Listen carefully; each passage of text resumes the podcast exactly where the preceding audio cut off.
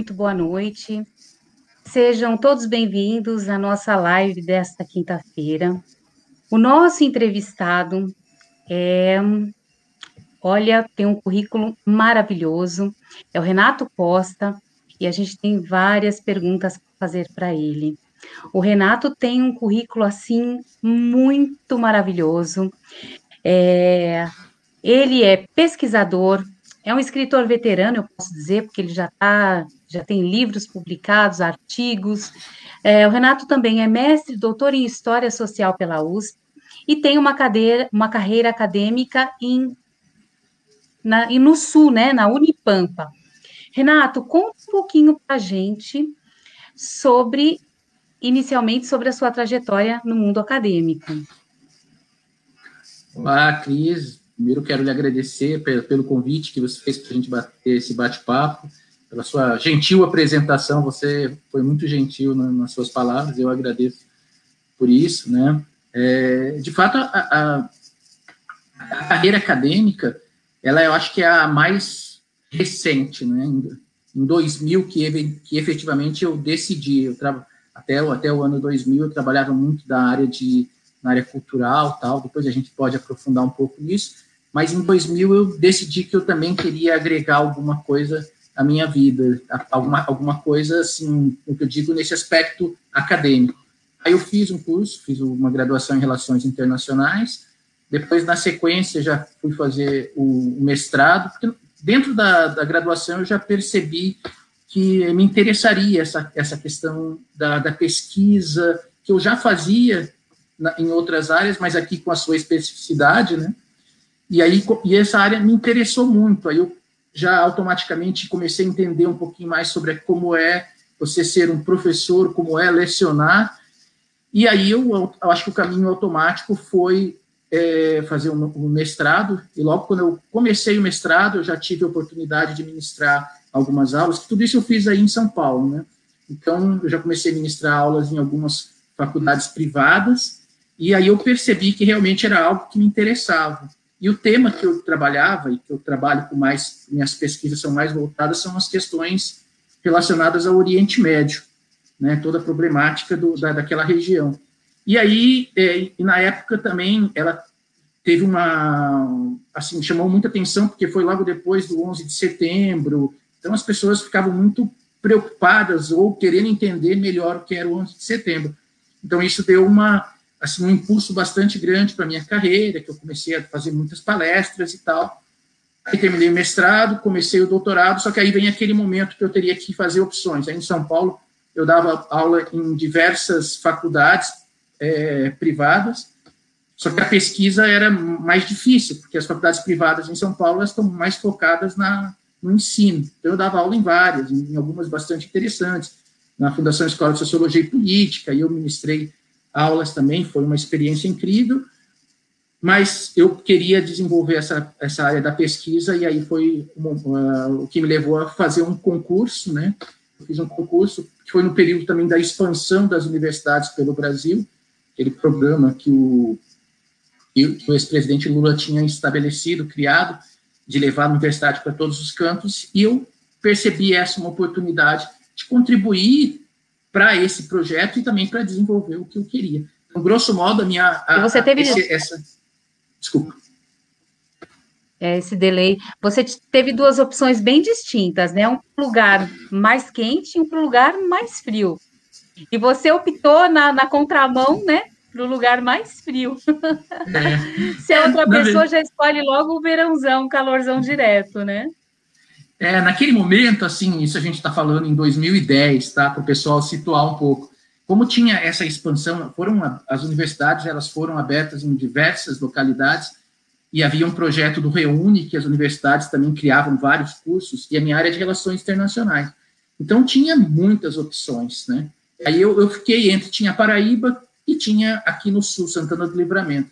Eu, eu particularmente, eu acho, eu acho belíssimo a Paraíba, o Nordeste inteiro, eu acho maravilhoso. Só que eu não sou muito chegado em calor. Aí eu fiz a opção para vir para o Sul. E é uma opção interessante, porque eu vim fazer todo o processo de seleção, concurso no inverno. Então, o inverno aqui chega menos dois, menos três, a sensação térmica é e tem ainda o, aquele vento minuano aqui, quando a gente sente, nossa, ele corta até a, a, as nossas... Congelante. Na, congelante, né?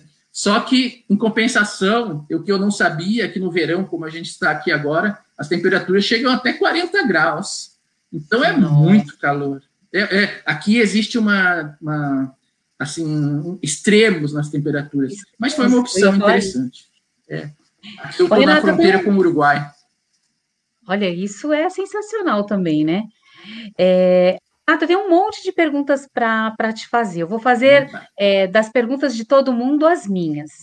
Você já flertou com o teatro também, né? Porque quando você começou, você começou com essa coisa de, de audiovisual. Foi isso? Como que você flertou? Você, você flertou um pouquinho com o cinema, com o jornalismo. Como foi isso? É, é, na verdade, quando eu estava na, na, graduação, na graduação, não, bem antes, no ensino médio, aí eu já, eu já sabia que eu queria fazer alguma coisa fosse relacionada à escrita, né? Eu acho que a, minha carreira começou assistindo novela. Eu, eu aprendia tudo assistindo novela, eu adorava, achava fascinante. Até tem uma passagem, acho que engraçada hoje, mas ingênua, né? Eu, quando eu tinha 13 ou 14 anos, eu escrevi uma novela, né? Eu tinha, eu conseguia escrever, eu, a gente não tinha internet, né? Então, a gente, eu, eu tinha acesso a bibliotecas, livros, então eu vi mais ou menos como era o formato, né? E eu tinha um irmão que, que me falou assim, ó, faz como em revista em quadrinho, coloca ali o, a fala da pessoa e escreve, né? Não os balões, mas o estilo. Aí eu fiz um texto, eu até guardo, é, uma, é, é, é, muito engraçado. E ele tinha mais ou menos umas 50 páginas. Aí eu, eu decidi, eu falei, vou mandar para. Peguei o nome de algum diretor da no, de novela lá, falei, vou mandar uma, essa carta para o diretor e, e vou autorizar que ele faça a minha novela. Só que aí eu falei assim, só que eu quero que a minha irmã seja a atriz, atriz. principal. É, eu, eu, acho que foi isso que estragou. Se eu, se eu não tivesse pedido. Se, não se você não tivesse pedido, feito essa pequena exigência, talvez ela, ela estivesse, tua novela teria, né, subido. Exato. Deixa eu te fazer é, uma pergunta. É uma curiosidade que eu tenho, é, praticamente é, de uma pessoa leiga mesmo. Qual é a diferença da história e da história social. Como funciona essa distinção entre ambas? Não, eu já entro. Só, só para concluir o que eu tinha dito ali, isso foi no, quando tinha 14 anos, mas quando eu estava no, no, ensino médio, eu optei por estudar cinema. Eu comecei, só que era um período que depois, com o governo Collor, ele acabou com toda a Embrafilme, acabou com tudo. Então eu falei, ah, não, não me interessa. Então aí eu já optei, eu, eu fazia algumas, alguns frilas que eu comecei a com, com, roteiros institucionais, mas eu comecei a trabalhar com teatro. Então, o teatro foi onde eu comecei a lapidar a minha escrita. E eu escrevi já mais, mais de 20 peças, várias delas foram encenadas aí em São Paulo, em outros lugares tal. A minha carreira foi, dentro da dramaturgia, foi mais dentro do, do teatro. Eu, eu, eu fiquei fascinado quando eu assisti. Eu, eu gosto muito de ler teatro, desde pequeno. E quando eu assisti uma, uma peça que era Esperando Godot, primeira vez que eu assisti, eu fiquei assim, que que é isso? Em êxtase. Que isso? É eu, é, eu não conseguia entender, e aí eu assisti várias vezes. Eu assisti uma montagem, é bem antiga, mas era uma montagem com a Denise Fraga e com o Rogério Cardoso, que era uma montagem num, horário alternativo, no Sérgio Cardoso, assim, era segunda e terça-feira. Assisti, assim, pouca gente, mas era tão fantástico e aquilo, eu era bem novo, e aí aquilo mexeu comigo. A partir daí eu comecei a escrever, escrever, escrevi a minha primeira peça que eu foi, vários, foi encenado em vários lugares, aí no TBC até, tive a sorte de ser é, no antigo TBC, e aí foi, foi por isso que eu comecei a escrever, e buscando sempre aprender, né, porque o processo da escrita, você tem que estudar, você tem que fazer muitas contínuo, oficinas. né?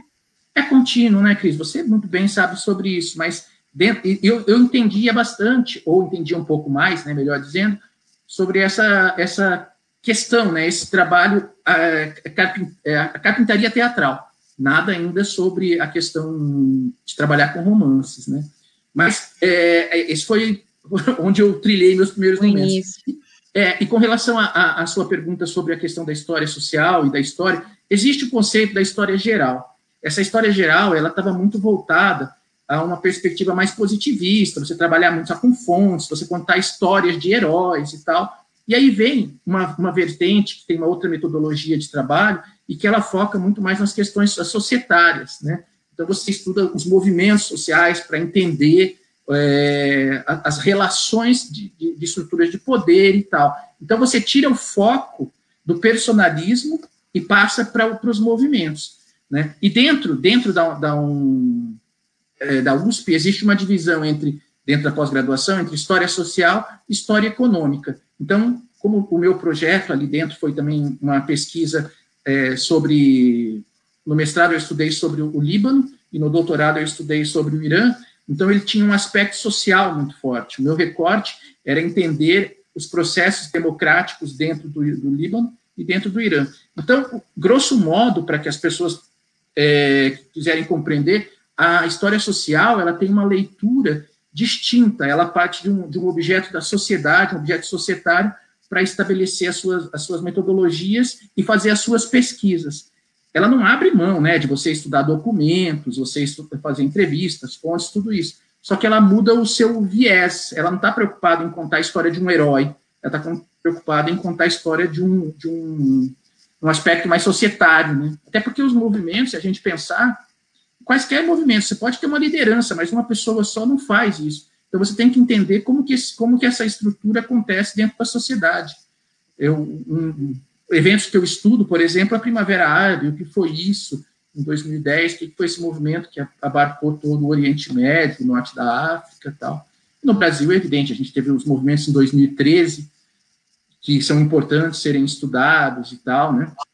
Mas era mais ou menos isso. Não sei se eu fui didático demais ou, ou não, não deixei tão claro. Excelente. É, é um trabalho de pesquisa contínuo também, né? Porque a gente tem muito assunto para falar, muitas questões para serem abordadas, né? É, hoje a gente pode dizer que você é um especialista em terrorismo, por exemplo, em segurança? É, a, a, minha área primordial é o Oriente Médio. Como você, como eu comecei estudando sobre terrorismo, meu primeiro trabalho de, do mestrado, na verdade era, é, não era eu fiz alguns artigos discutindo sobre terrorismo, mas quando comecei a estudar o Oriente Médio, você existe uma, uma pecha, né, uma que as pessoas atribuem a um, a um fundamentalismo islâmico é igual ao terrorismo, que não, não é, não tem nada a ver, até porque a gente tem que discutir se é, esse fundamentalismo ele é islâmico mesmo, tem muitas questões que não veriam o caso, mas então o que eu estudo, eu estudo também terrorismo, é uma das áreas, e eu estudo todos os movimentos, ou a grande maioria deles, que acontecem no Oriente Médio, que quando a gente fala de Oriente Médio, parece um. Às vezes as pessoas não têm a dimensão disso. Assustador, né? A gente vê muito que a mídia divulga é. e fica praticamente e é preso a isso, né?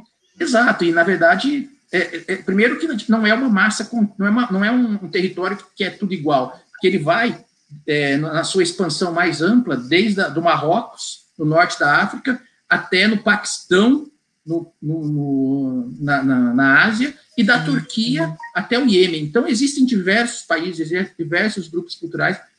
Evidente que eu não conheço todos em detalhe, mas eu conheço a região, a história deles, e eu trabalho com alguns mais especificamente. A questão palestina, que está sempre em voga. Então, a minha especialidade é em Oriente Médio, né?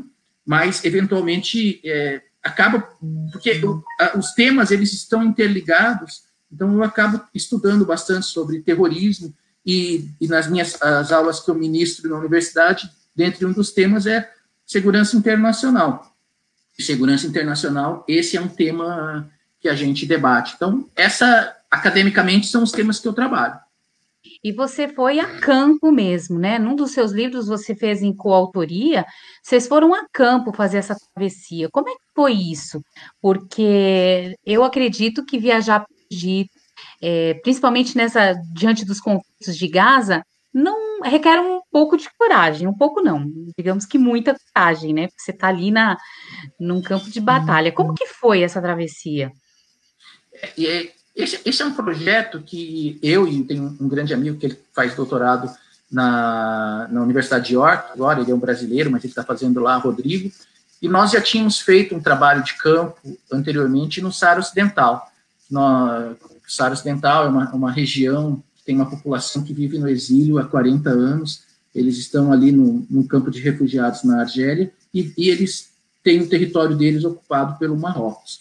Então, esse, eu e meu amigo, Rodrigo, nós fomos em 2016 e 2017 fazer um documentário né, ali no Saara Ocidental, no Marrocos e tal. E, e esse projeto nosso é sempre tentar trazer à tona, mostrar para a população visões distintas de povos que estão passando por, por opressão. E aí surgiu a possibilidade de nós fazermos esse é, um documentário em Gaza. Só que o grande problema, Cris, é como entrar em Gaza. Gaza é um território minúsculo, ele tem 50 quilômetros de, é, é, de comprimento, por, no, a maior largura deles é 10 quilômetros. Ou seja, é, é, pensando aí em São Paulo, é como se fosse de São Paulo até Jundiaí, e só que 10 quilômetros de largura. É muito pequeno. É um território e vive e só tem duas entradas, uma entrada pelo Estado de Israel e uma entrada pelo Egito. Pelo Estado de Israel, eles nos proibiram de entrar. Vocês foram pelo Egito? Fomos pelo Egito. Só que para você ir pelo Egito, você tem que atravessar o deserto do Sinai, o norte do deserto do Sinai. E ali é uma região que o Estado Islâmico ainda, ainda dizem que ele ocupa. Existem atentados também, que a gente até um dia antes que a da gente ir para lá, teve um atentado. E e, e é uma, um território ocupado pelo governo, e ele estabeleceu um governo sem lei ali, eles fazem o que quiserem com os palestinos. E eu, o, o Rodrigo e mais um outro amigo, que é o Lucas, nós tivemos assim muitas dificuldades, porque o governo egípcio ele faz um todo duplo. Ele mostra, ele diz, ele autorizou nós irmos, chegou lá, ele colocou todas as dificuldades para para nós entrarmos no Sinai. E, e quando nós atravessamos, ficamos assim 20 dias, eu acho, tentando entrar quando nós conseguimos atravessar o Sinai e chegar na fronteira com Gaza, aí eles não permitiram a entrada em Gaza. Porque, na bem da verdade, eles não queriam é que a gente mostrasse a forma com que os palestinos vivem em Gaza, que lá eles são oprimidos. Lá é, e, e, o que o Estado de Israel faz com eles, eles, eles não têm acesso é, pelo mar, nem pela terra, nem pelo ar, eles estão presos. Não tem produção nenhuma, eles só vivem de ajuda humanitária, e nós tentamos mostrar isso. Só que aí não foi possível, né? Aí, aí quando a gente voltou para o Brasil, surgiu a, um convite de uma editora na, em, em Londres para nós fazermos esse relato, né? E aí fizemos o, o, livro, que é No Way to Gaza, né? Sem, sem saída para Gaza. E ele foi lançado em julho do ano passado e tem tido um retorno assim interessante. Muita gente tem muita crítica por parte do, do, dos palestinos e tal e do governo egípcio aqui no a própria embaixada do Egito aqui no Brasil, ela nos prejudicou muito, ela gerou muitas dificuldades para a gente lá. E a gente relatou. Ainda nós não temos um lançamento na versão em português, quem sabe no futuro. Ai, olha, interessantíssimo. Eu adoraria ler, adoro documentários, essas coisas assim, que são muito verídicas, e a gente acaba tendo muito a visão do que a mídia expõe. Então, a gente tem muitas vezes uma visão totalmente errônea, né? é, quando a gente tem uma pessoa nossa, digamos assim, que vai a campo e traz essa verdade, é totalmente. Você lê tudo com, com um olhar muito diferente. Sim, e é importante isso, porque é, a gente está acostumado, você, você foi muito precisa, a gente está acostumada com essa, com a forma com que a mídia tradicional nos passa a, a notícia. Uma notícia que é, que, é, que é constituída por uma agência internacional, seja nos Estados Unidos, na Inglaterra, na Alemanha na França, ela é difundida para o mundo inteiro como uma verdade absoluta. E, e, e quando a gente tenta, e o caso do Egito é isso, porque o Egito, nos grandes fóruns internacionais, ele defende a causa palestina como algo assim, é, não abre mão da, da, do direito dos palestinos e tal. Quando a gente entra para ver como funciona exatamente isso, e ali o Egito é um caso clássico, a gente vê as dificuldades que nos foram impostas isso porque nós queríamos apenas entrar lá legalmente, fazer um documentário, e tudo isso foi apresentado, porque era um projeto que nós, nós iríamos desenvolver junto com uma universidade de Gaza e as, e as universidades que nós trabalhamos aqui no Sul. Né? O Rodrigo, na ocasião, ele trabalhava numa universidade aqui no Sul também. Mas eu, eu, é, eu, eu acho que é importante as pessoas terem acesso, e a gente fez um livro com uma linguagem totalmente jornalística. Porque, Tem imparcial. Exato para que as pessoas entendam, vamos ver o que está acontecendo ali. E a gente, a gente não usou a linguagem acadêmica, porque eu sei que a linguagem acadêmica, ela afasta, às vezes. É menos acessível, é muito... né? É difícil. Exato. É, e aí foi a opção, realmente, a gente trabalhar com a linguagem jornalística e aí tem que deixar para as pessoas fazerem a crítica, né? Eu, eu, particularmente gostei do resultado final. Que bom, parabéns. Eu quero quero tomar conhecimento desse, desse material. É, você transita, né, digamos assim, em áreas muito distintas, porque você fez este livro, que já é um romance, né? Um romance policial, e você fez este aqui, ambos com a em Confidência Carnavalesca. São livros, esse aqui, eu eu estou encantada por esse livro. A gente tem aqui um best-seller. Ele está na sua segunda edição. É um livro que teve uma roupagem nova pela nossa designer, a Regina Blendon Tubarão. E esse livro aqui, ele é sensacional. Quando não é porque estou diante de você, quando eu comecei a ler, parecia que eu estava lendo um autor assim, eu não sei te explicar, parecia que eu estava lendo Stephen King, alguém com, com uma escrita tão dinâmica. Eu não sei se você encara isso como um elogio, mas sabe Puxa, quando é um, é um escritor tão acima da média que você não para de ler. E eu levei esse livro para a praia, minha sogra devorou assim em um final de semana. Então é um, é um livro que eu quero que todo mundo leia. Chama-se Os Meninos de Gateville.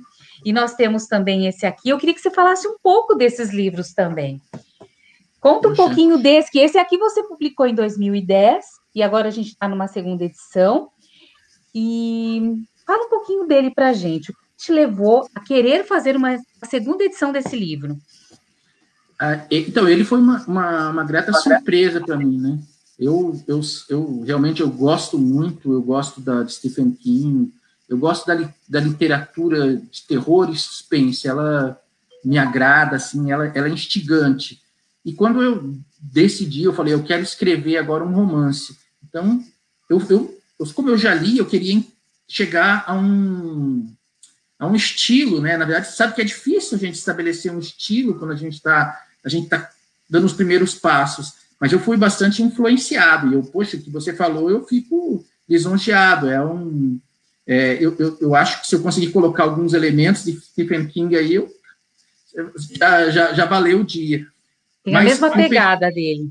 É, eu, eu, eu, como eu gosto do estilo, e quando você vai estudando, porque eu quis, para escrever, eu tive que entender como funciona né, um, um romance, né? Não é. A gente não pega, escreve qualquer coisa e sai. É, é, é muito mais trabalhoso. Existem estruturado, né? Tem Exato. muita coisa por trás. E, e, e, o próprio papel, do, do, na ocasião desse, do editor, que ele participava muito ativamente, era um, um amigo meu, que ele fez muitas críticas pontuais que me ajudou a, a desenvolver o, o, trabalho. E ele nasce justamente então dessa minha ânsia de querer escrever alguma coisa diferente.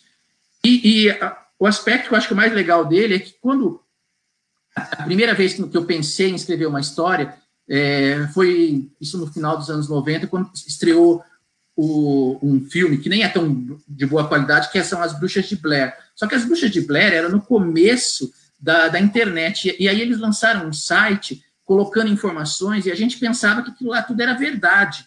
Então, era o jeito que ele foi constituído. Eu falei, caramba, cara, isso é maravilhoso. E eu tinha um amigo, tenho ainda, né, um, um grande amigo que é design, é, web designer. Eu falei, vamos montar então um, um, uma história com um personagem que ele tem, ele, ele presencia um crime ou ele tem contato com um crime e a partir daí ele vai viajando o mundo inteiro atrás de de respostas, né? E aí eu fiz pequenos diários que a gente ia postando, só que deixando dúvida para as pessoas não saberem exatamente.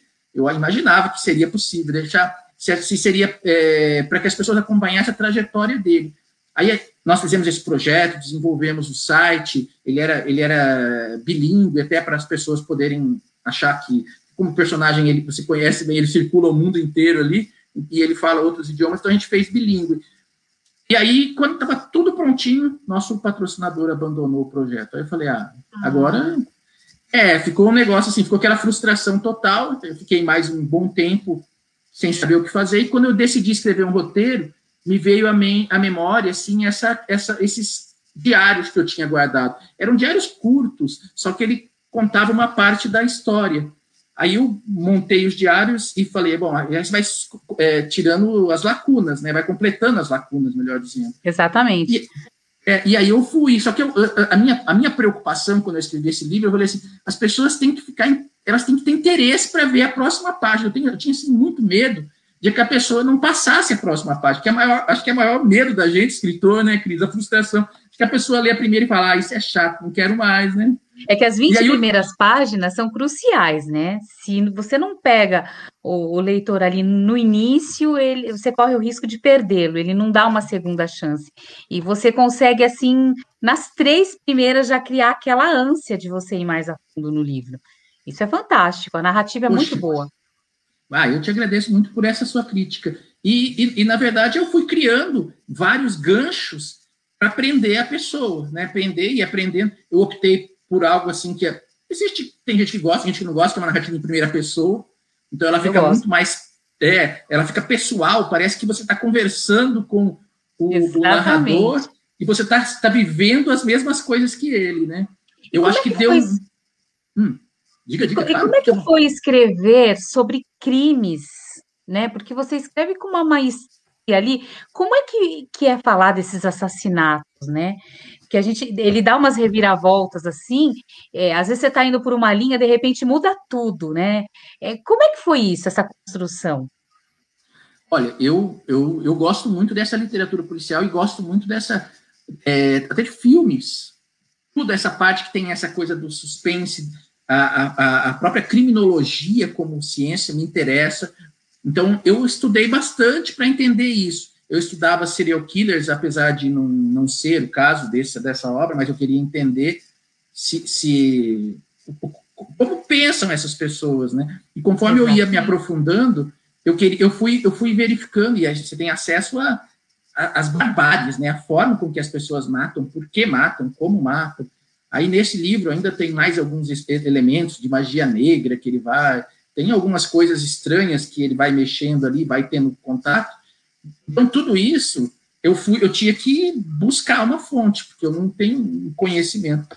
Então é aí como eu já trabalhava nisso, eu gosto de pesquisar, eu, eu tenho que ir a fundo, eu tenho que entender. Se eu não me sentir à vontade sobre o que eu estou escrevendo, é, pelo menos ter um conhecimento que eu possa compartilhar no, no livro, aí não, eu, eu, não consigo colocar, ficar artificial, né? Agora, é duro, mas eu, é duro você ver aquela, algumas mortes que aparecem ali, elas são. Tinha, tinha gente que falava, nossa, mas para que tanto detalhe disso ali? Impactantes, muito impactantes. Mas era isso que eu queria, eu queria que a pessoa. Tá, e ela às vezes pega a pessoa desprevenida, é, Então eu fico assim, eu fico feliz pelo que você, pela, pela, pelas suas considerações, pelas suas impressões.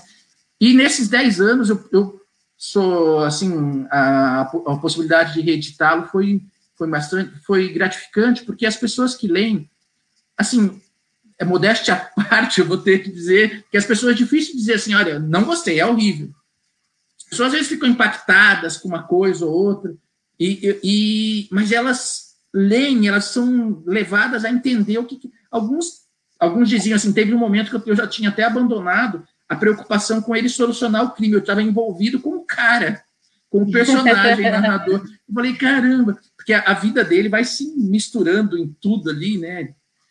Mas foi uma experiência assim, extremamente gratificante. Eu, eu reli também recentemente, quando é, fomos publicar agora, e eu senti que é, é, é, é a típica obra que você gosta de mostrar para a pessoa. Olha, leia, se você achar legal, diferentemente da novela que eu escrevi com 14 anos, que essa ninguém vai ver. Você queria nunca, sua irmã nunca. como protagonista, né? Exato. Essa, é, essa aqui não. Esse, esse é o tipo do, do livro que eu tenho assim, bastante orgulho, eu gosto muito. E eu passo para as pessoas, indico amigos, amigas, e as pessoas leem e elas, e elas falam para o outro, outro, outro. A grande maioria dos leitores nesses 10 anos foram, assim, existiu, no, no, momento do lançamento teve uma divulgação bastante intensa, uma outra realidade, né, Cris? Agora a gente não pode nem pensar nisso, né, com essa pandemia. É, mas na ocasião, então, é, era engraçado, porque é, eu via esse livro em todos os aeroportos, né, então todo aeroporto, que eu, eu viajava bastante na ocasião, e o aeroporto tem muito a ver também com, a, com, a, com o personagem, eu achava muito engraçado, as histórias se cruzavam, assim, mas foi muito gratificante. Eu gostei muito de poder é, reeditá-lo com vocês. Você teve algum. Obrigada. Você teve algum momento, Renato, que algum personagem assim tomou vida, tomou muita força, que você queria ir para um rumo e ele, ele não te permitia? Você passou por essa experiência? Ah, eu, eu, eu passei, assim, eu, eu montei uma, uma escaleta, eu sabia onde que eu queria chegar, eu sabia quem eram os personagens, né? Eu sabia, eu, eu sei quem, quem, eu sabia quem mata o menino do, da história, isso tudo eu sabia, estava tudo montado. Só que alguns personagens, e parece engraçado, eles ganhavam vida. Tem personagens que eles, parece que eles surgem, eles fazem um ato ali, uma cena, aquela cena ganha uma dimensão, uma dimensão, e de repente eles é, tem, tem, tem personagem que era para ser uma, bem minúsculo, né? Tem uma que é a. Eu vou falar o nome, quem não leu, não, que é uma que chama Sabrina, que é a filha da senhora Magui, que lá de, de, é, de Gateville, que, que é uma menina que era para parecer uma ceninha. E aí, de repente, ele vai criando uma relação com ela, assim, de, distinta. Eu não vou falar nem tipo de relação, que as pessoas que descubram qual é a relação quando forem ler. E, e, e nesse livro, livro. Eu, eu, fiz uma besteira também, a gente faz besteiras também, né? É, então, eu, eu tinha, estava escrevendo, escrevendo, escrevendo, escrevendo, escrevendo, aí cheguei num, num, num determinado momento que aí eu matei um personagem. Eu matei esse personagem, só que quando eu matei esse personagem, eu fui terminando assim, cheguei, andei mais dois, três capítulos, aí não tinha como revelar um tema, uma questão. Então aí eu tive que ressuscitar o cara. Aí eu voltei. Então tem personagem que você mata é, e você ressuscita. Esse eu não tinha percebido, é que eu estava escrevendo a cena, eu me envolvi tanto, tanto, tanto, falei, ah, tenho que matar esse cara aqui, porque eu já fiquei, fiquei com ódio dele, na verdade. Não, tem que morrer. Agora você vai de assim. Aí eu matei, só que aí depois, mais adiante, eu tinha feito a, a estrutura que eu tinha montado, ninguém mais poderia saber determinado fato, e se não soubesse a história... É, aí a história não andaria, né? Aí eu ressuscitei e reescrevi com muito, assim, falei, não queria ressuscitar esse, esse, esse fulano, essa fulano. Esse é o típico personagem pirracento, né? Ele vai quando é. ele quer. e, e, depois ele, é, e ele conduziu ali, foi importante. O pessoal que lê, depois aí eu falo quem é que eu, quem é que eu matei e ressuscitei para salvar a história. É muito bacana isso. E depois nós temos o Inconfidência Carnavalesca. Meu, você é muito versátil, porque você muda, né, da água para o vinho, mas é, esse aqui eu não terminei de ler, eu sou franca, mas é um livro que também tem tudo para se tornar um livro de cabeceira. Fala um pouquinho desse livro para gente, do Inconfidência Carnavalesca, porque são quatro personagens distintos, né, também, mas é. que estão muito envolvidos né, na trama. Conta um pouquinho do Inconfidência para gente. Esse também, esse também era uma, uma história que eu havia escrito, teve um concurso literário há muitos anos e só podia escrever textos até, no máximo, 60 páginas, né? Então, eu criei, assim, o, fio condutor da história. Mas isso foi feito no final dos anos 90 também. Então, era outro Brasil, era outra realidade.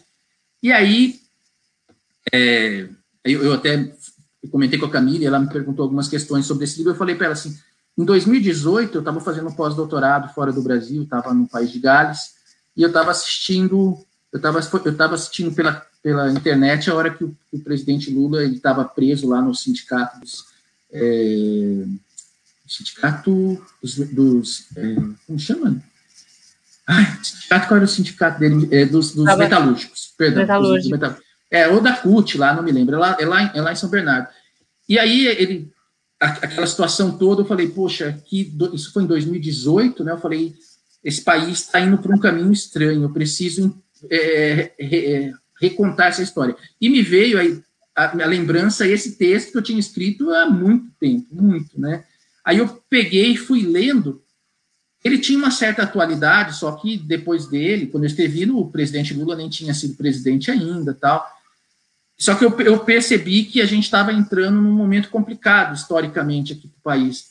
Aí eu imaginei essa estrutura, como que eu poderia recontar o ano de 2018 de uma forma que, é, assim, ela tem uma certa alegoria, mas tem uma, uma, estrutura policial, uma coisa de crimes envolvidos nisso aqui. E, e eu criei outros personagens. A trama inicial era mais simples, era mais dinâmica. Aqui eu criei outros personagens, que eu trabalho com quatro, basicamente, como você disse, que nós temos... Tem uma atriz, tem... um detetive, um carnavalesco... É. E os generais, né? E tem aquela turma dos generais tentando, é, na, na, é, na, verdade, isso não é spoiler, porque está lá, eles tentando dando, dar início a um golpe de Estado no, em 2018. E, e, e, e tudo isso influenciado, é tudo outra vez pelas referências que eu tinha, né? Então, a questão da, da inconfidência carnavalesca, isso, na hora que eu comecei a pensar, o título já, já, já existia antes, mas ele foi influenciado por um desfile fantástico do Joãozinho 30, de, dos anos 90, que até hoje tem na, tem, é, na internet, que é o Ratos e Urubus, lá com sua fantasia, todo mundo vestido de mendigo. Aquilo lá, se, se, você assiste aquilo, você fica impressionado como um homem tem a sensibilidade de fazer uma crítica social tão grande, né? Aí eu pensei, se fosse para ser um discípulo, tinha que ser uma coisa daquela dimensão. E, e então eu reconstituí o ano dois, de 2018 e a gente, a gente vê uma trama política, tem uma trama política acontecendo ali, tem uma outra trama que é por trás das questões do, desse carnaval que vai acontecer, e tem a, a vida dessa, dessa é, atriz que, na verdade, está envolvida com, com tudo. É, a gente começa desses quatro personagens e vai se encaminhando, encaminhando, até chegar o, o apogeu, né, o ápice ali. Mas eu me diverti muito, eu gosto, tem, tem um personagem detetive que ele tem uma, uma, uma verve mais cômica, né? É, ele tem uma pitada assim, é, mais de humor, mas também tem uma pitadinha de erotismo. Ele tem um pouquinho de tudo, Sim. né? É um livro tem, mais é. maduro. Eu, eu acredito que as pessoas, é, os brasileiros, quando estarem ali, vão, vão adorar esse livro. Ele é muito bom, realmente. E a crítica está aqui a todo momento, né? Só não vai pegar quem, quem não quiser. Praticamente é, é isso. A ideia é essa, é você. Só a própria ideia da gente recontar o 2018 através dos personagens, alguns aparecem com seus nomes, outros aparecem com outros nomes, mas a gente sabe.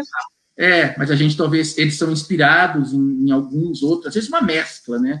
Não é necessariamente, a gente não está falando necessariamente só de, de um personagem, mas é, às vezes eu mesclo vários para criar um determinado político tal, mas a, a, a situação em si é, é, é, eu acho que era mais interessante do que os próprios personagens. Porque a gente tem que fazer as pessoas refletirem. E aí tem uma trama, a trama, eu acho uma trama, assim, bem. É, eu, eu gosto da trama, na verdade eu queria usar adjetivos, mas eu não vou usar adjetivos para mim mesmo, porque fica, é deselegante. Mas é uma trama que eu tentei construir. É, é uma trama que eu tentei construir outra vez com a perspectiva de que as pessoas sejam amarradas por essa história. Elas precisam entrar, entender e começar a perguntar, mas que, que essa, onde vai levar isso? E, no, e, e mais para frente aí ela começa a entender, né, por que, que tal coisa aconteceu e ela só não sabe onde vai acabar, que aí eu, eu mostro efetivamente. Mas tem, tem algumas coisas, assim, também influências de filme, tem um pouco de influência é, diretamente do, do 007, tem, o pessoal vai ver fácil, mas tem do Poderoso Chefão em algumas coisas, assim, algumas formas de, de agirem e tal eu, eu, eu sempre gosto de trabalhar também com essas as referências que eu tenho, né, Cris? A, gente, a literatura, o cinema, a música, tudo isso. A gente tem muita referência, né? A gente tem muita referência. Nós temos excelentes escritores. Exato. E, está aí para todo mundo. A gente tem os dois livros do Renato Costa. Renato, é, eu tenho tanta coisa para te perguntar, mas assim, eu não tenho como fugir um pouco da política, né? Você foi candidato aí na sua cidade, né? Saindo aqui desse momento do livro para o momento atual. Você foi candidato aí na sua. Na, na, a prefeito, não foi isso? Foi, foi, foi. É, essa era uma é, outra questão que eu nunca, nunca planejei, eu nem nunca tinha participado de, de pleitos políticos, apoiei diversos candidatos, já fiz campanha, mas nunca exerci nenhuma atividade, nem é, nunca trabalhei diretamente com, com candidatos, nunca fui assessor, nada. Só que aqui a cidade é uma cidade pequena, Santana do Livramento, é uma cidade que tem um aspecto, um, um certo conservadorismo e tal, que isso não seria ruim, só que existem grupos de poder que se estabeleceram dentro da... É uma cidade pequena, Cris, aqui tem no máximo 70 mil habitantes, né? Cabe todo mundo dentro do, do, do Murumbi. Cabe todo mundo ali dentro do Murumbi. Então, já assisti jogo do São Paulo, já assisti jogo do São Paulo que tinha maior público. Maior então, público. É, mas então é, é, é, uma cidade que também ela tem um nível socioeconômico baixo, né? As pessoas têm muitas dificuldades. E aqui eu, o, o, o partido que eu sou filiado, eu sou filiado ao PSOL, eu, eu conversando com o nosso diretório, nós debatemos bastante e eles entenderam que havia necessidade de nós trazermos e apresentarmos uma outra possibilidade de, de política para a comunidade. Não é possível você ficar sempre preso a, a determinados grupos de poder e um empobrecimento cada vez maior e, e políticas exclusivas. Então, é, é, é, me, surgiu a possibilidade, o convite para que eu fosse candidato a prefeito. Isso deu uma visibilidade muito grande. Eu sabia que seria muito difícil vencer uma eleição como essa, por vários aspectos. Né? O principal deles é que a, o, o, recurso financeiro que se coloca, né? os candidatos que tiveram votação maiores do que é, eu, maiores do, que a minha, perdão, eles, eles tiver, investiram milhares e milhares de reais, e aí a gente tinha, a gente não tinha investimento, a gente fazia essa campanha dentro da internet, conversando, a gente não podia ir para os bairros, porque a gente tinha uma preocupação com a questão da, da Covid, então eu não fiz campanha de rua praticamente, e é, é, é muito difícil você, eu, eu, moro aqui já faz 10 anos, mas mesmo assim, é, eu, eu não tinha assim um contato direto com as comunidades mais distantes, aqui a gente tem uma população bastante distinta, a população rural também bastante grande tal. Eu, eu era, sou mais conhecido dentro da, da, da região da universidade, lá, da universidade mesmo, assim, eu diria assim, mais no círculo urbano, né? mas foi importante porque nos debates tive a possibilidade de apresentar uma proposta diferente. Sim. Se a população não escolheu nesse momento, não era tudo bem, só que ela ouviu alguém apresentando. Eu espero que ela possa ter refletido e se não for eu que, que levarei adiante no futuro, certamente tem outros companheiros aqui, companheiras dentro do partido, que eles estão é, tão bem ou, ou melhor capacitados a, a, a, levar isso. Mas eu acho importante, é isso, Cris, eu não tenho pretensões políticas, nunca tive mesmo, só que às vezes a gente tem que abrir mão é, ou, ou, expandir as suas potencialidades. Porque eu sabia, eu sei que dentro da universidade eu faço um trabalho que é um trabalho que tem uma função social, é você, quando você leva conhecimento para as pessoas, e aqui eu não eu não estou falando em doutrinamento, estou falando em conhecimento, você forma uma pessoa crítica. Eu acho que a, a minha preocupação é formar um cidadão crítico, crítico, perdão. Mas isso leva tempo. E, e às vezes essa agonia, essa angústia de você tentar mudar uh, uma situação tão difícil de uma população fez com que eu fosse eu me lançasse como candidato, mas isso foi uma questão pontual. Achei que foi importante, foi uma experiência distinta, ainda mais em pandemia, né? Mas é, valeu, eu estou muito gratificado por, por essa, essa experiência, principalmente pelas pessoas que eu conheci. As pessoas, elas querem algo diferente, elas estão cansadas. Só que aqui existe compra de votos, tem, tem troca por, por cesta básica, tem Como em todo lugar, né? Não tem jeito. É, é uma população é muito política carente, sendo então, política, né? É muito triste, né, Cris? É muito triste. A gente, tem que, a gente tem que reverter essa situação de alguma forma, seja no âmbito municipal, estadual, federal, cada, cada um de uma forma distinta. Mas é, é, é angustiante, porque as pessoas menos favorecidas, elas acabam sendo excluídas cada vez mais. E a gente tem que tentar fazer alguma coisa para reverter isso. É, os mais esclarecidos têm que plantar, exatamente como você falou, esse questionamento, né? Esse, essa nova visão para que as pessoas sim, que estão incomodadas tenham opção de mudar, né? Senão fica sempre Exato. esse círculo vicioso e não muda nunca. Temos que provocar as pessoas, é isso que eu falei, você tem que provocar. Mostra para a pessoa uma outra forma, deixa ela pensar sobre isso, porque senão as pessoas, o que a gente percebe é que, e aqui em vários lugares, é que as pessoas dizem assim, é assim mesmo é assim. O processo de exploração é assim. A minha mãe passou isso, meu pai, meu avô, minha avó, e as Uma pessoas. Uma aceitação, um conformismo, né? É isso, é, isso é preocupante, é assustador. Dentro da universidade, a gente provoca os estudantes e as estudantes para que, que eles sejam cidadãos críticos e revertam isso. Mas dentro da comunidade é mais difícil, porque o teu, a, tua, a tua forma de atuar é, é distinta. A gente está trabalhando, buscando desenvolver algum tipo de projeto para para realmente instigar as pessoas. É, é, é, é, fazer pensar, Cris. Eu acho que é só isso. Acho que essas provocações. É, se a gente conseguir provocar a pessoa a, a, a não aceitar mais isso, talvez não seja o caminho que eu estou propondo melhor, mas que ela reflita sobre isso e encontre um terceiro que o seja. Acho que essa foi minha, é, a, a, minha função, ou então, pelo menos, o que eu gostaria de ter feito na, aqui.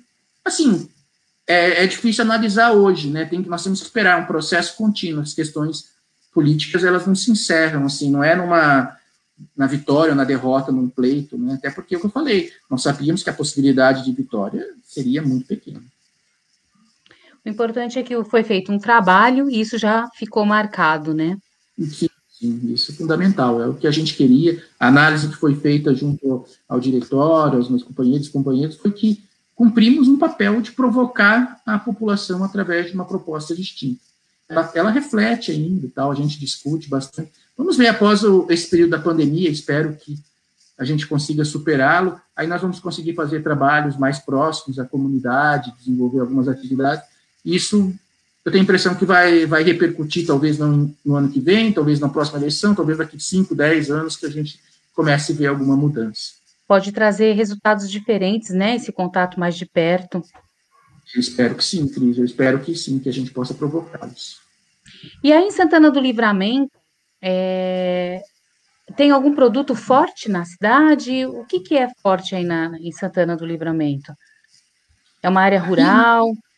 É, eu acho que a maior parte da produção é produção rural, né? Eles têm parte agrícola, soja, o arroz, né? Tem ainda tem, né? A, a parte de, de, de, gado, que aqui era uma região que tinha as estâncias e tal. Então tem uma produção interessante, mas basicamente é, a soja vem tomando conta de tudo aqui e até até certo, até certo ponto é um pouco perigoso porque durante a campanha nós alertamos isso que existe um esgotamento do solo que o pessoal quer ter recursos, quer é, a soja ela é um commodity internacional, as pessoas vendem altos preços, só que há um desgaste do bioma do Pampa que a gente apresentava. Existem, existem algumas pessoas mais bem capacitadas do que eu para falar sobre esse tema, mas eu conversei muito com eles, estudei e eles me apontaram os, os riscos. Não, não que nós sejamos contra o plantio da soja, mas nós temos que entender o desgaste que ele provoca no solo, a utilização de agrotóxicos. Existem muitas coisas que são preocupantes.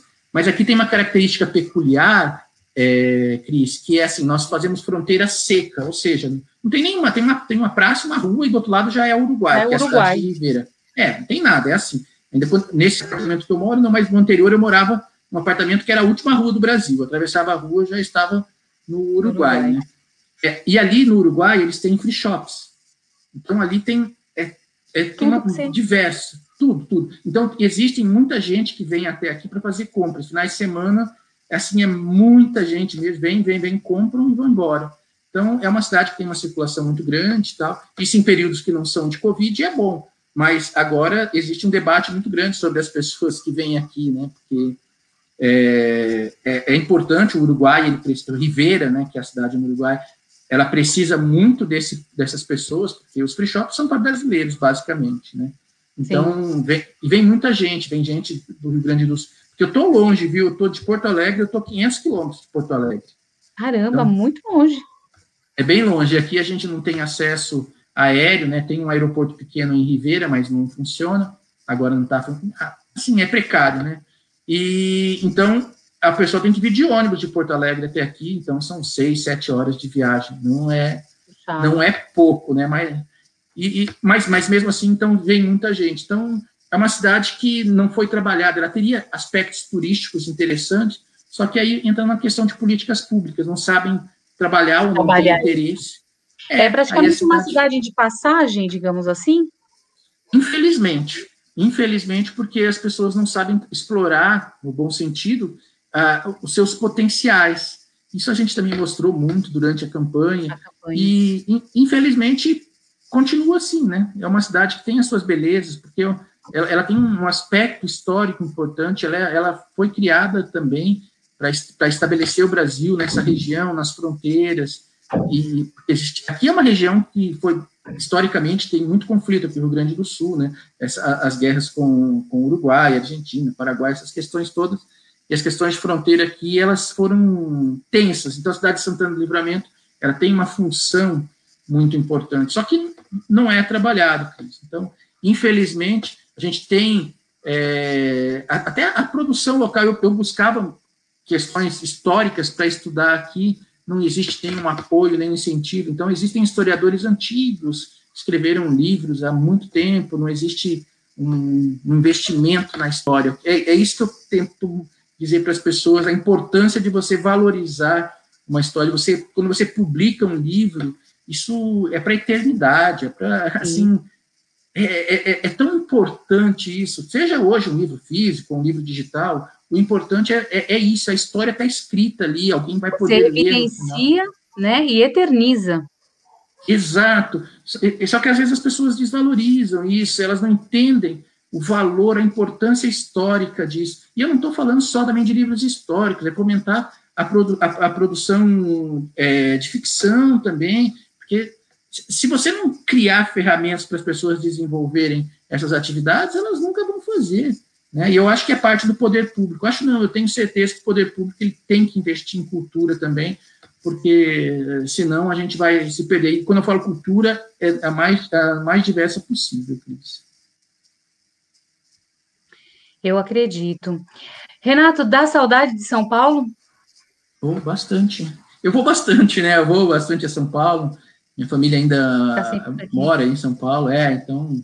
A, a, aí em São Paulo eu moro próximo à Vinda Paulista. A Vinda Paulista ela é, é uma referência para mim. Assim, eu gosto muito, né? É uma cidade que eu tenho. Eu nasci aí, eu tenho carinho. um carinho muito grande, né? E, mas isso não impediu. Aqui São Paulo? É da região da Paulista ali, na Bela Sintra, eu morei na Bela Sintra, morei na Maria Antônia, morei tudo nessa, nessa, nessa parte central de São Paulo. Morava muito bem. É, é mas, eu, mas isso, é, eu, eu adoro, e ali é bom porque você não precisa de carro, fazia tudo a pé. Tudo a pé. Quando, é, eu, você tem cinema, você tem bar, você tem restaurante, você tem tudo, tudo. E tem o metrô agora, né, que você fica, tá tudo na sua mão, né? E, é. eu trabalhava na Fundação Escola de Sociologia e Política, que também é ali na Vila Buarque e tal, então é pertinho do, do Sesc Consolação, e é fácil, então tudo minha vida era muito tranquila tá, ali, né? E então eu tenho essa relação muito boa. São Paulo vou com bastante frequência. Agora faz um ano que eu não vou, porque a última vez que eu fui foi ano passado, em fevereiro, né? Mas é, esse, logo estaria de Essa epidemia, esse momento pandêmico mudou tudo, né? A gente está é. Tá refém desse momento e esperando dias melhores, né? Ansiosos, né, por dias uhum. melhores. É, isso, é, é, eu acho que essa é a nossa expectativa. Mas é, e essa, então, essa relação com São Paulo é maravilhosa, mas isso não. É, no começo eu tinha dificuldade de ver o que era belo aqui. Eu cheguei aqui, eu, isso eu falo para as pessoas, eu tinha muita dificuldade, eu ficava comparando. Minha cidade tem isso, aqui não tem. Então, assim, dessa é forma arrogante. Né? É, mas, mas as pessoas é percebem.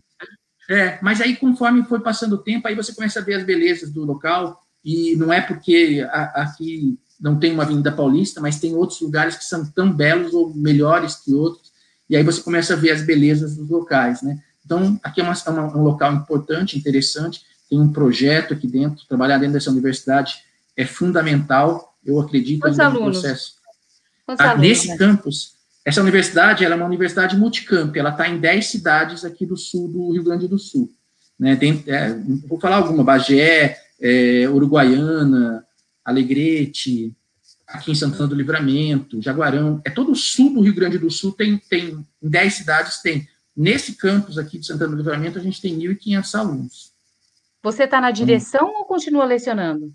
Não, eu continuo de, é, lecionando. Eu sou do curso de Relações Internacionais, sou professor aqui só, né? Não tenho nenhum, nenhum cargo aqui é, de direção.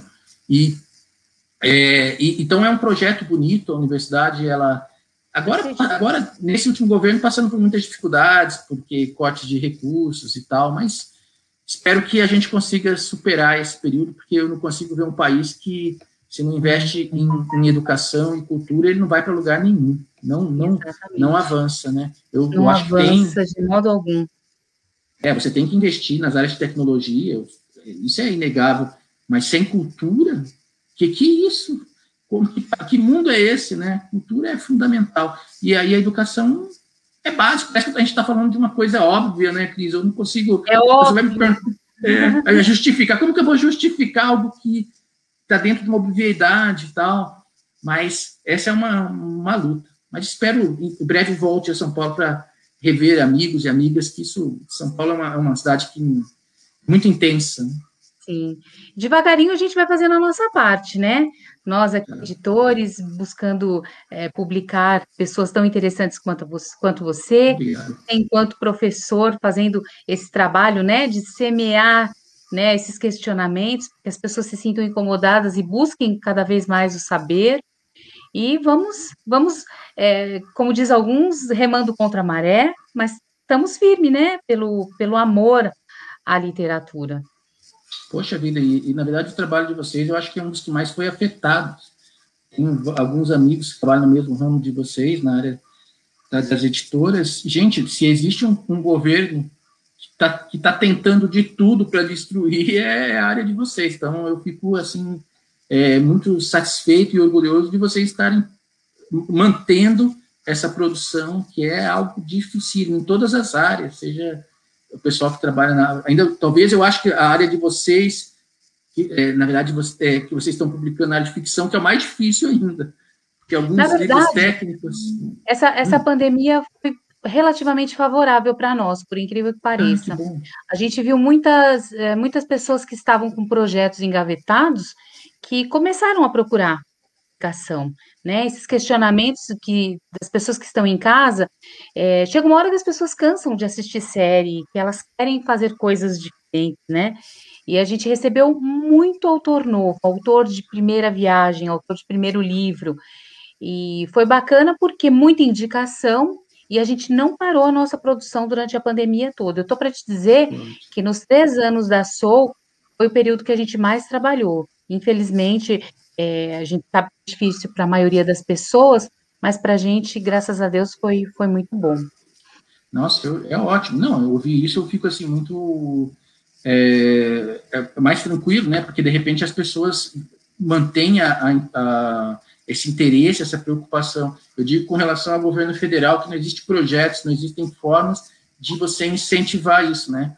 Que fez com que é. livrarias venham fechando, nossa, Muitas. fecha. Aqui em São Paulo, por exemplo, você que era da, da região da Paulista, a Livraria Cultura, né? A gente teve a FENAC, a gente teve livrarias assim uhum. muito significativas que fecharam.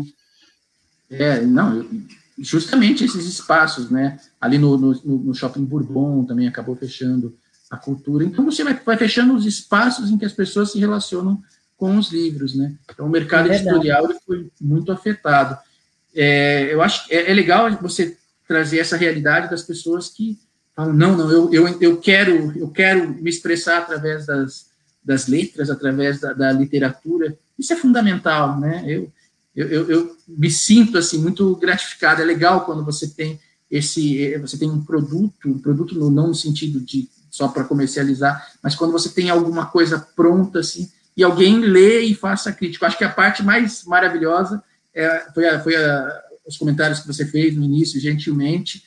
Ai, tem é, mais aqui. Tem mais aqui para eu ler para você. As pessoas, Olha, elas falam para a gente isso. É, porque às vezes falta isso, né, Cris? Às vezes você não tem feedback, tanta gente assim. O feedback é, é sempre bom. Eu adoro receber feedback, seja ele favorável ou não, porque a gente cresce, né? É, ah. Até com as críticas que não são tão favoráveis, a gente aprende a, a olhar. Eu recebi uma crítica do meu livro, que também escrevi, e uma pessoa falou assim: o seu livro está muito escuro. E aí eu fui olhar para as cores que eu tinha com tanto carinho, e aí você pondera, olha, até que a pessoa tem razão. Então, a hum. gente trabalha com isso, a gente tem uma segunda opção de fazer uma edição um pouco mais suavizada, mas eu, eu fico atenta aos, aos feedbacks. A Cláudia está dizendo, a Cláudia Santos está dizendo que achou um barato essa live, que adorou. Adoro seus livros. A Regina Blandon adorou teu livro e está dizendo aqui que o Inconfidência Carnavalesca tem que ter continuação, principalmente com Jaimilson, que é o detetive. Ela leu, tá? Ela é uma das, das designers que lê para poder compor realmente a, a história, o projeto, enfim. E ela está dizendo que adorou a história. O Alex de França Aleluia é do Sul também, só que é de Sinop está dizendo que está uhum. gostando da live. O Rogério Benites está dizendo que você é um eterno apaixonado por livramento, assim como ele. Sim, certamente. E o Ademir Ferrer está dizendo parabéns, professor Renato. Então já tem um pessoal aí que está tá curtindo.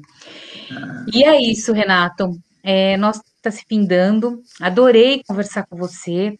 A gente teve pouco contato porque eu acabei não editando seus livros, né? A gente teve o Silvio Alexandre como editor das suas obras, mas obras que foram muito elogiadas. E quem quiser adquirir os livros do professor Renato, tem aqui o caminho. A gente está deixando aqui o link, vai ficar o link na, nas descrições para vocês adquirirem.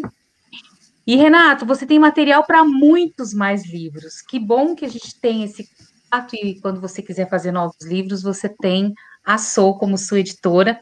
Queria deixar um beijo para Silvana, que fez a ponte entre nós, da Porto de Ideias. É uma editora amiga e parceira, né?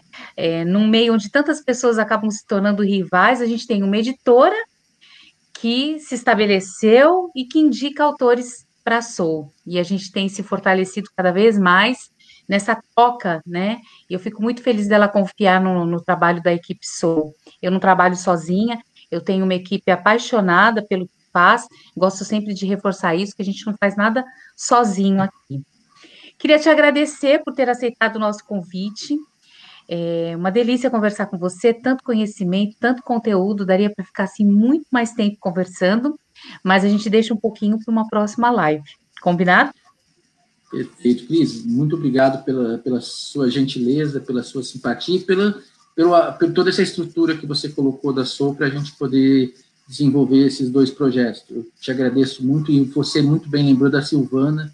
A Silvana também, eu quero fazer um agradecimento. Ela também, ela publicou também um livro meu que é sobre o Irã, só que aí é um, é um livro, é, não é um ficcional, né? Ela publicou um livro sobre é, a história, né, do Irã.